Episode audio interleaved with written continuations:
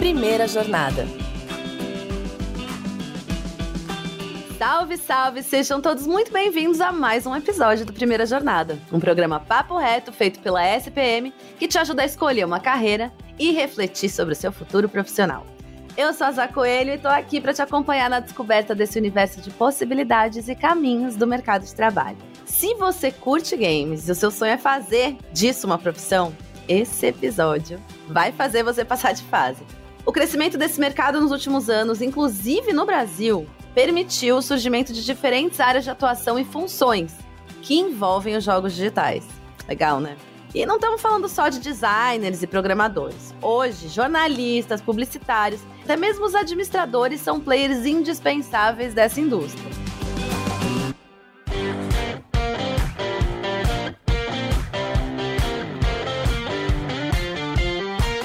Quem vai contar pra gente como construir uma carreira na indústria de games é o Vicente Martinho Vince, professor de game design no curso de Sistemas de Informação da SPM. Seja muito bem-vindo, Vince. É um prazer te receber aqui. Prazer enorme, obrigado pelo convite aí. É sempre uma delícia aqui poder falar sobre esse assunto, falar sobre games aí, que é basicamente minha vida profissional e pessoal aqui. Então a gente vai ouvir muito de você hoje, Vince. É um assunto que gera muitos questionamentos, porque muita gente olha para a indústria de games como um lugar muito lúdico e divertido, né? Então é legal a gente falar profundamente sobre isso. O que, você pensa, por exemplo, desse ponto, Vince? Gostar de videogame, gostar de game, basta para quem quer entrar nessa indústria? O que, que você pensa? Olha, eu costumo dizer que a área de games, né, como toda área, né, envolve sempre uma, uma paixão. A área de games não é diferente da área de música, da área de cinema de qualquer outra área do entretenimento. Então, acho que assim, gostar de games é um passo fundamental para a gente entrar nessa indústria. Agora, para trabalhar na indústria, para até entrar nesse mercado, acredito que sempre é preciso algo mais do que essa paixão. Né? A paixão acho que é a porta de entrada, mas é importante a gente entender que hoje né, a indústria de games ela está profissionalizada de um tanto que realmente ela virou trabalho, né? E como todo trabalho, ela tem seus desafios, ela tem seus dias bons, seus dias ruins, tem chefe, tem prazo, né? Então, acredito que a paixão é sempre uma boa porta de entrada. Acho que no caso dos games, isso continua sendo verdade, mas é preciso estudar muito, é preciso se preparar muito, ter uma necessidade de um repertório gigantesco, que não é só de games. Costumo dizer que game com game dá game, só que se você a gente precisa de literatura, cinema, de HQ, a gente precisa né, de música, a gente precisa conhecer muito mais coisas para trabalhar nessa indústria. Então, a paixão pelos games, acho que é só o primeiro passo para poder entrar. Legal, legal. É importante, né, saber disso, que é um primeiro passo ter a paixão, mas depois tem muita estrada, né, pra gente trilhar aí. Com certeza. Falando um pouquinho, Vince, mesmo sobre o mercado, né? A gente tem alguns dados, assim, temos uma consultoria Newzoo, ela nos diz que o Brasil é um dos 10 maiores mercados em receita geradas por games. Isso é muita coisa, né? E como que isso se traduz para quem está entrando na área, para quem quer trabalhar na área, dá para construir uma carreira? Você é a pessoa para dizer isso aqui para gente. Esse estudo da Newzoo, né? A Newzoo é uma, uma consultoria holandesa, né? Eles são, eles fazem essa aferição, né, de mercado global de games e é hoje é uma das fontes principais que a gente tem para observar mercado mundial de games. Mas uma das coisas assim que chama muita atenção, né, é que apesar do Brasil ele estar tá bem colocado nesse ranking, o faturamento aqui ainda é baixo se comparado a outros lugares do mundo. Se a gente for comparar o Brasil com Estados Unidos, Canadá, Coreia, Japão, são números muito abaixo. Né? A gente tem hoje aqui um faturamento da indústria de games no Brasil, se eu não me engano, não me falha a memória, é de 1,3 bilhão de dólares. Né? E a gente está falando contra muitos bilhões né, de outros lugares. Só para a gente ter uma ideia aqui, mais ou menos, desses valores, o Brasil é um país de 200, 220 milhões de habitantes. Né? E a gente está falando de um faturamento de uma indústria de games de 1,3 bilhão de dólares.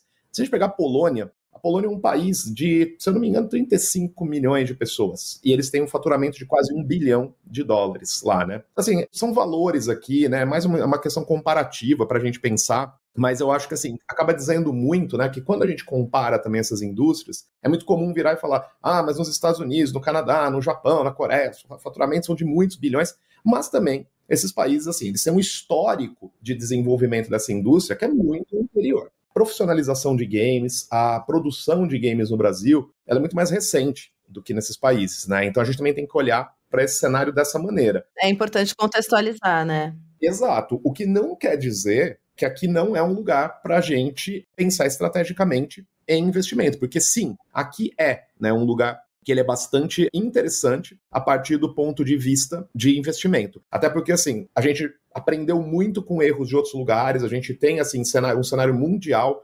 Hoje, por conta de você ter plataformas como Steam, você ter Android, você ter Apple, você pode estar no Brasil desenvolvendo para mercados como China, como Índia. Né? Então, existe sim a possibilidade hoje de pensar globalmente e ser mais estratégico nesse mercado. Então, sim, é um mercado que está começando, né? é um mercado que a gente tem aqui ainda uma, vamos dizer assim, uma trilha longa para percorrer, mas sem dúvida alguma, eu diria que assim, em quatro, cinco anos, né, que não é muito tempo, se a gente parar para pensar, esse mercado vai estar tá bem maduro pelo que a gente tem visto hoje. A gente já tem hoje grandes produtoras aqui, a gente já tem grandes estúdios surgindo aqui no Brasil, games que estão fazendo muito sucesso lá fora. Então a gente sim, acho que a gente tem um olhar otimista dentro desse mercado. Isso é muito legal de pensar para quem está querendo entrar que dá para construir essa carreira que tem um cenário otimista aí, né? E possibilidades, né, Vince, como você falou, de ir extra geograficamente, produzir para outros países, outros continentes. Isso é muito legal de pensar também. Dentro disso daí, quais são as principais oportunidades de trabalho nesse setor, né?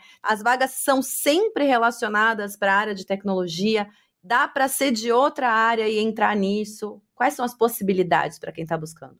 Olha, é uma coisa muito curiosa, né? Porque eu e uma galera que eu conheço que trabalha né, com games, a gente vem de uma época em que não existia aqui no Brasil nenhuma faculdade que, assim, que dava uma graduação em game design. Então, assim, boa parte de quem está nessa indústria hoje estudou né, em outras áreas. Eu, por exemplo, eu sou formado na SPM, eu sou formado em publicidade na SPM, e eu comecei minha carreira em agência de publicidade, eu fui para mídia digital e em mídia digital eu acabei travando contato com a possibilidade de fazer jogos para marcas, produtos e serviços. Foi assim, uma experiência que foi a minha experiência inicial, né, no mundo dos games aqui no Brasil, mas ainda numa época em que esse mercado era super embrionário.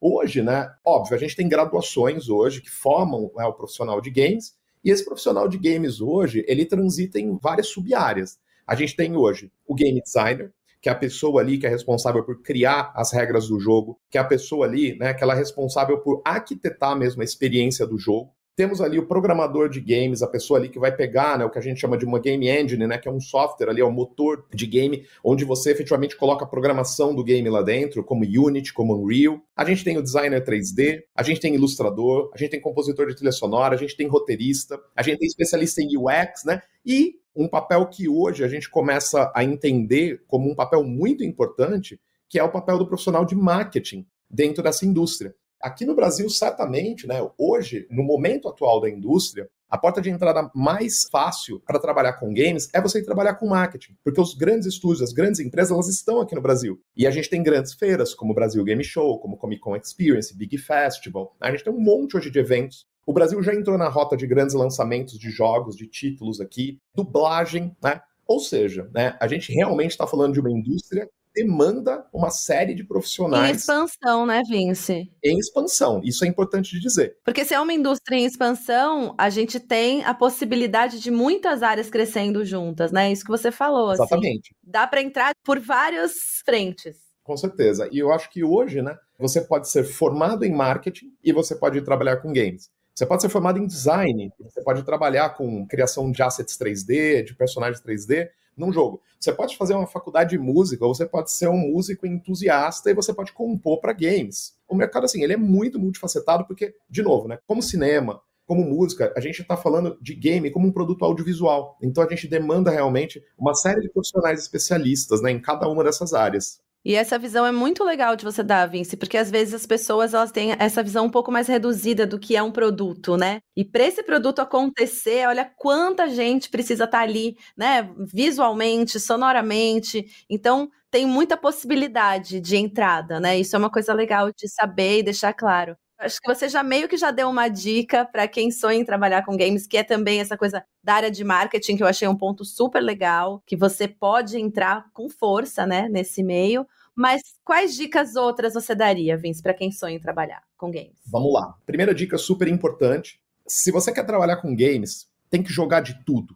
Tem que jogar o que você gosta, tem que jogar o que você não gosta, tem que jogar o jogo que está hypado no momento, tem que jogar jogos antigos, Tem que jogar jogos, assim, eu, assim, eu digo que eu tenho o privilégio de ter nascido em 1979 e eu cresci junto com a indústria de games. Eu também, Vince.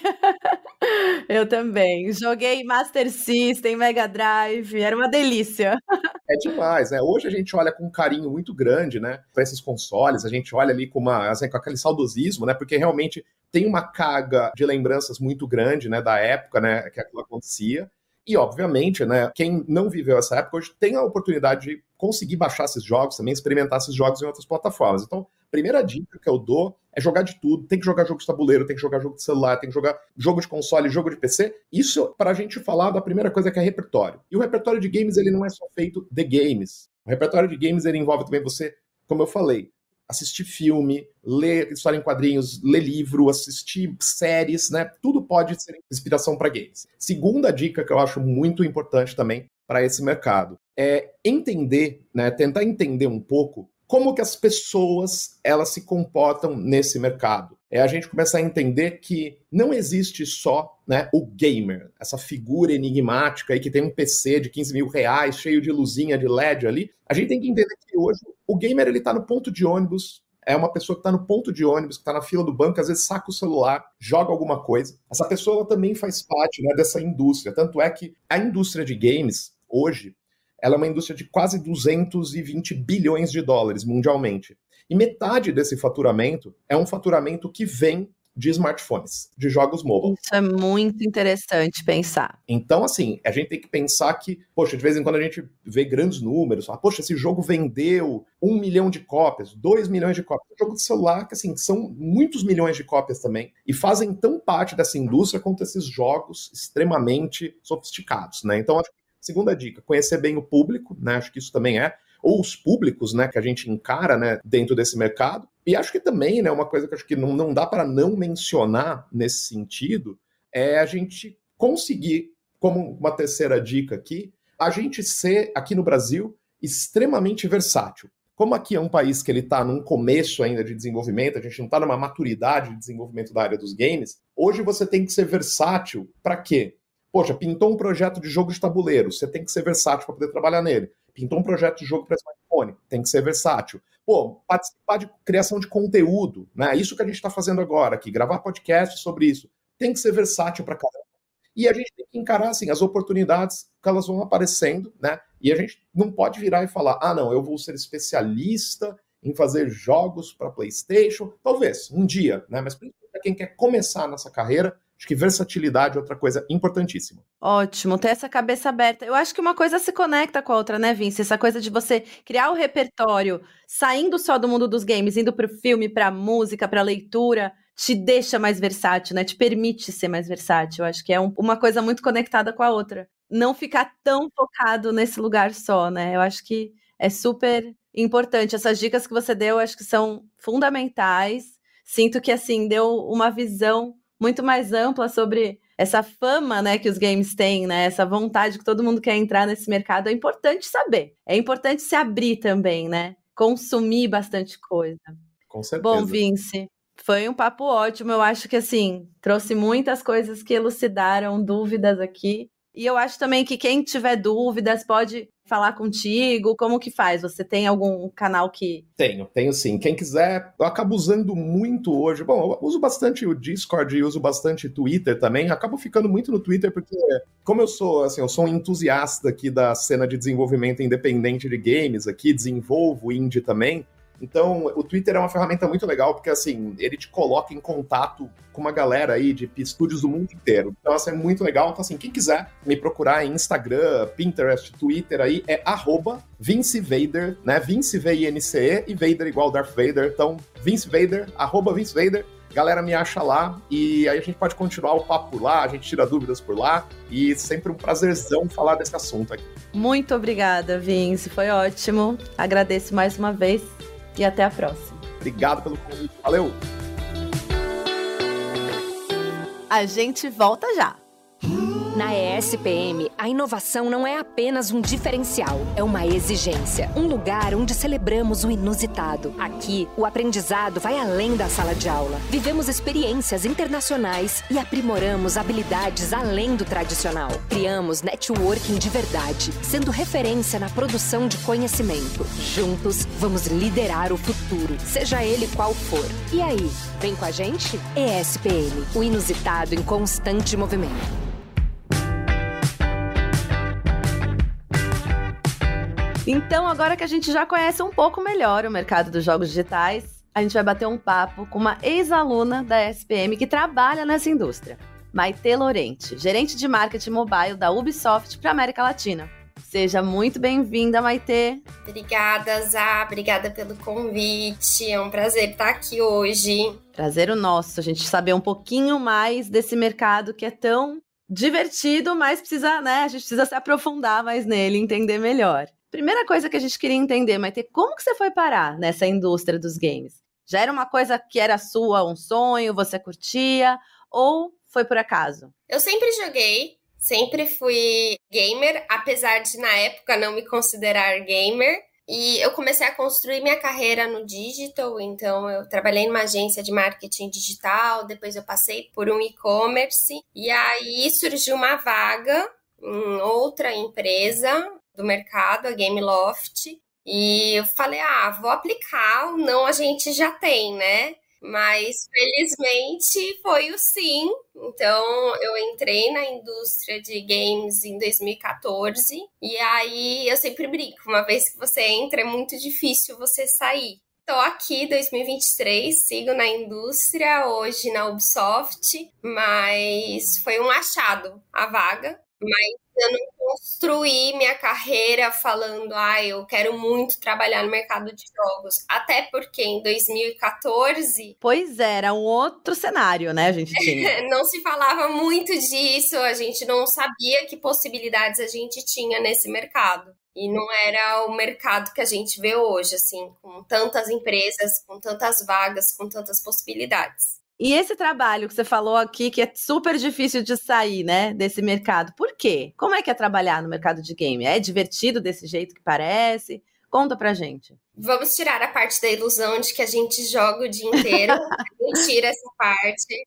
A gente quase não tem tempo de jogar. Mas é um desafio e é um mercado que muda muito o tempo todo. Quando eu entrei em 2014 era um mercado e hoje em 2023 é um mercado completamente diferente. E viver toda essa evolução do mercado, participar dessa evolução do mercado, democratizar os jogos do jeito que a gente democratizou nesses últimos anos é realmente muito satisfatório tenho orgulho de participar desse momento da indústria, de ter participado dessa evolução da indústria. É uma indústria formada por apaixonados, não tem como. Todo mundo que você trabalha junto é um apaixonado por games, é um apaixonado por entretenimento, é um apaixonado por fazer as coisas de forma diferente, por buscar novas soluções, por inovação. Então, é uma troca muito grande e dificilmente no mercado mais corporativo tradicional a gente teria isso. E teriam esse lugar, né? Um lugar para essas pessoas que têm essa visão também, você acredita? Sim, sim. É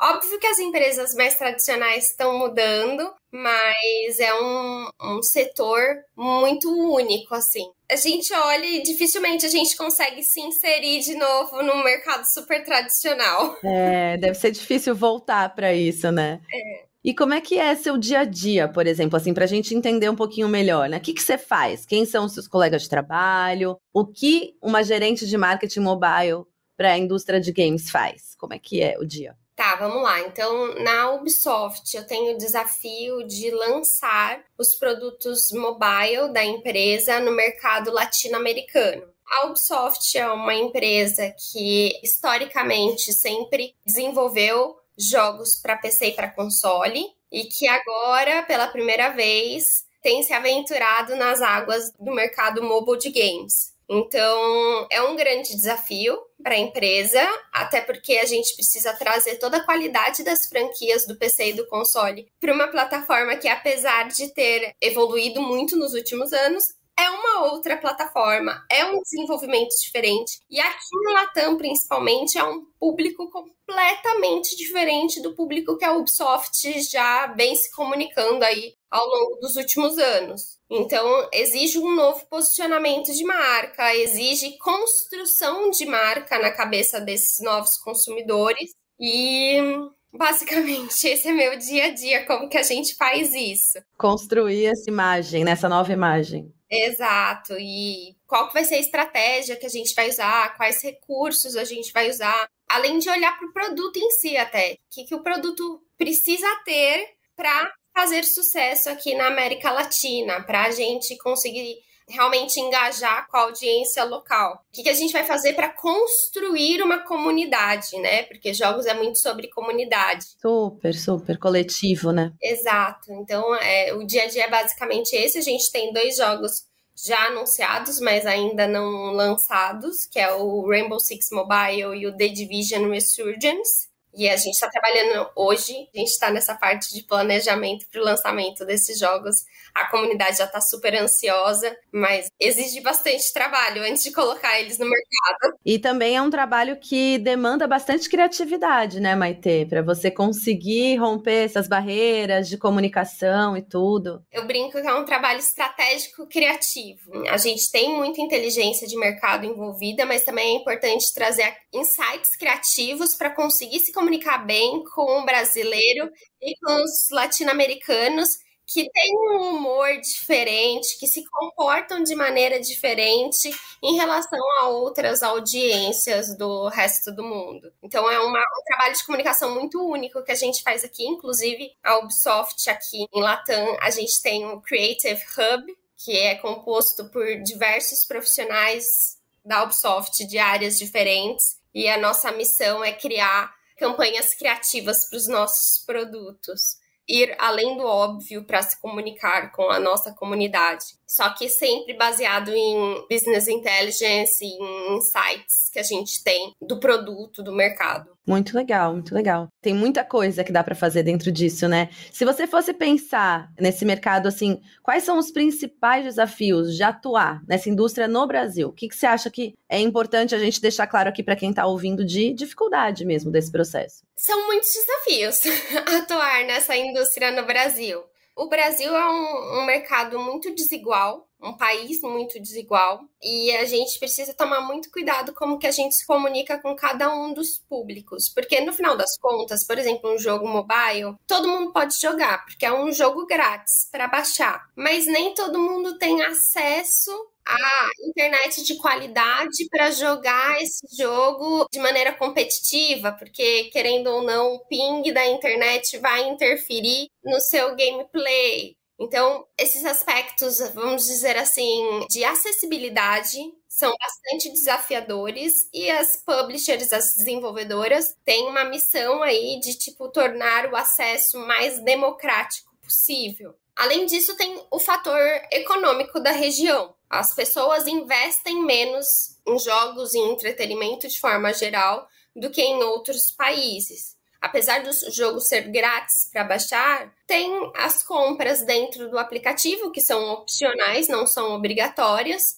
para você evoluir no gameplay, mas existem essas compras. E países que as pessoas já estão mais habituadas a realizar essas compras têm receitas maiores e, consequentemente, investimentos de marketing maiores também. Aqui no Brasil, em Latam, de forma geral, a gente ainda está engatinhando nesse quesito de monetização dos games. Os usuários estão entendendo as vantagens de fazer essas compras dentro do aplicativo e estão começando a entender assim o entretenimento como os games, né, o que se gasta dentro dos games como uma forma de entretenimento. Ah, ao invés de ir no cinema, eu vou gastar aqui dentro desse jogo para comprar essa skin bacana pro meu personagem. E querendo ou não, é uma troca mesmo, porque hoje, com a economia do país, a gente não consegue fazer tudo, a gente tem que fazer escolhas. É importante mesmo o que você falou, de você entender a realidade, o contexto do mercado que você está trabalhando, né? Você comentou que você vai abrir muitas frentes, você vai trazer uma imagem nova. É importante ter toda essa referência de onde você está, para quem você está falando, né?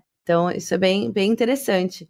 E aí você pensa assim, dentro desse mercado, Maite, você acha que assim, só gostar de, de game já basta para trabalhar na área? Você acha que uma formação universitária faz diferença? O que, que você pensa sobre a entrada nesse mercado? Só gostar de games não é o suficiente.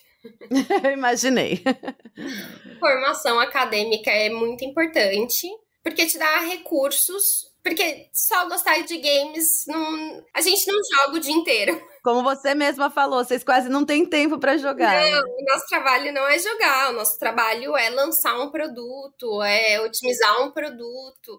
Então, assim, a formação acadêmica é muito importante. Eu fiz SPM e eu sempre fui muito voltada para essa área de branding e negócios. Que faculdade que você fez na SPM? Eu fiz propaganda e marketing na SPM, depois MBA em marketing digital. Então, essa parte de branding, de comunicação nas plataformas digitais, de negócios de forma em geral, me ajudaram bastante a construir minha carreira no mercado de games. Mas só jogar não era o suficiente, até porque a gente acaba tendo demandas que são muito assim de uma marca. Eu poderia estar trabalhando em qualquer marca. Então, é uma questão de construção de marca e que a, a formação acadêmica dá todos os alicerces que a gente precisa para de ponto de partida.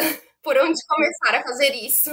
Não, isso é muito legal, porque obviamente assim, essa visão de que só gostar de videogame basta, é muito reducionista, né? Muito importante a gente entender que tem que ter ali uma, um embasamento, uma estrutura antes, né? Óbvio que gostar do produto que você está trabalhando te traz uma facilidade, entender a comunidade, ser parte da comunidade do produto que você está trabalhando te ajuda, mas não é o suficiente. É, você vira mesmo, se você se vê como parte daquele público que você está querendo alcançar. Então, isso é, isso é super interessante. Mas é muito legal isso que você falou, Maite, pra gente entender como um mercado de trabalho, né? Enfim, eu tenho uma produtora de música, as pessoas ficam imaginando, não, toca música o dia inteiro, não, nunca toco.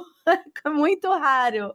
E é legal você falar esse ponto, né? Porque às vezes as pessoas têm uma visão meio floreada demais sobre, sobre cada mercado. Óbvio que quando chega um novo lançamento, um novo produto, a gente se baixa, a gente testa, a gente entende qual o funcionamento. Ai, nossa, isso aqui é um, uma feature exclusiva desse jogo. Pô, a gente tem que trazer isso para comunicação, é um diferencial e tal. Mas é uma parte bem pequena, eu diria, sei lá, 10%. Isso é importante, gente, muito importante.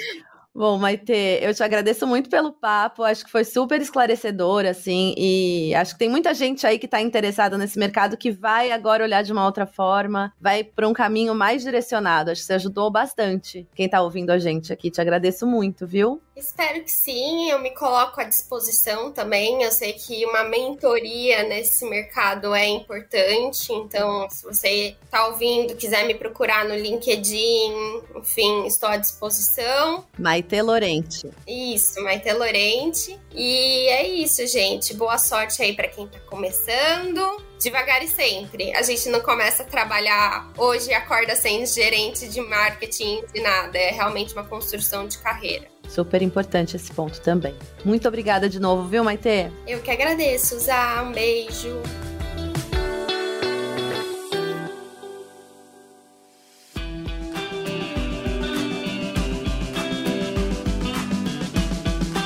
Bom, agora que você já zerou o episódio de hoje e não corre o risco de dar game over na sua carreira, não se esquece de seguir a gente na sua plataforma de podcast preferida. Primeira Jornada é produzido pelo Núcleo de Conteúdo da SPM em parceria com a Maremoto. Eu sou a Zá Coelho, host do programa, e trabalhei junto com essa equipe. Concepção, curadoria e produção executiva, Jorge Tarquini e Felipe Oliveira. Roteiro, Daniel Miller e Maíra Alfradique. Produção, Cecília Fernandes. Técnica de gravação, Andréa Xavier. Coordenação de produção, Danilo Santana Silva. Coordenação de roteiro, Amanda Mira. Coordenação de edição, Adriana Sanches. Coordenação geral Maremoto, Vinícius de Lima. Edição e sonorização, Luan Alencar. Até semana que vem, pessoal! Este podcast foi editado pela Maremoto.